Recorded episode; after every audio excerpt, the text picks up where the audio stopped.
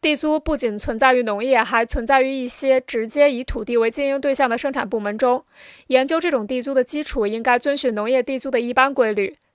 非农业用地地租主要包括建筑地段地租和矿山地租。凡是存在着土地所有权租用任何土地无论是用于经营农业或建造房屋还是开采矿藏都必须支付地租。建筑地段地租。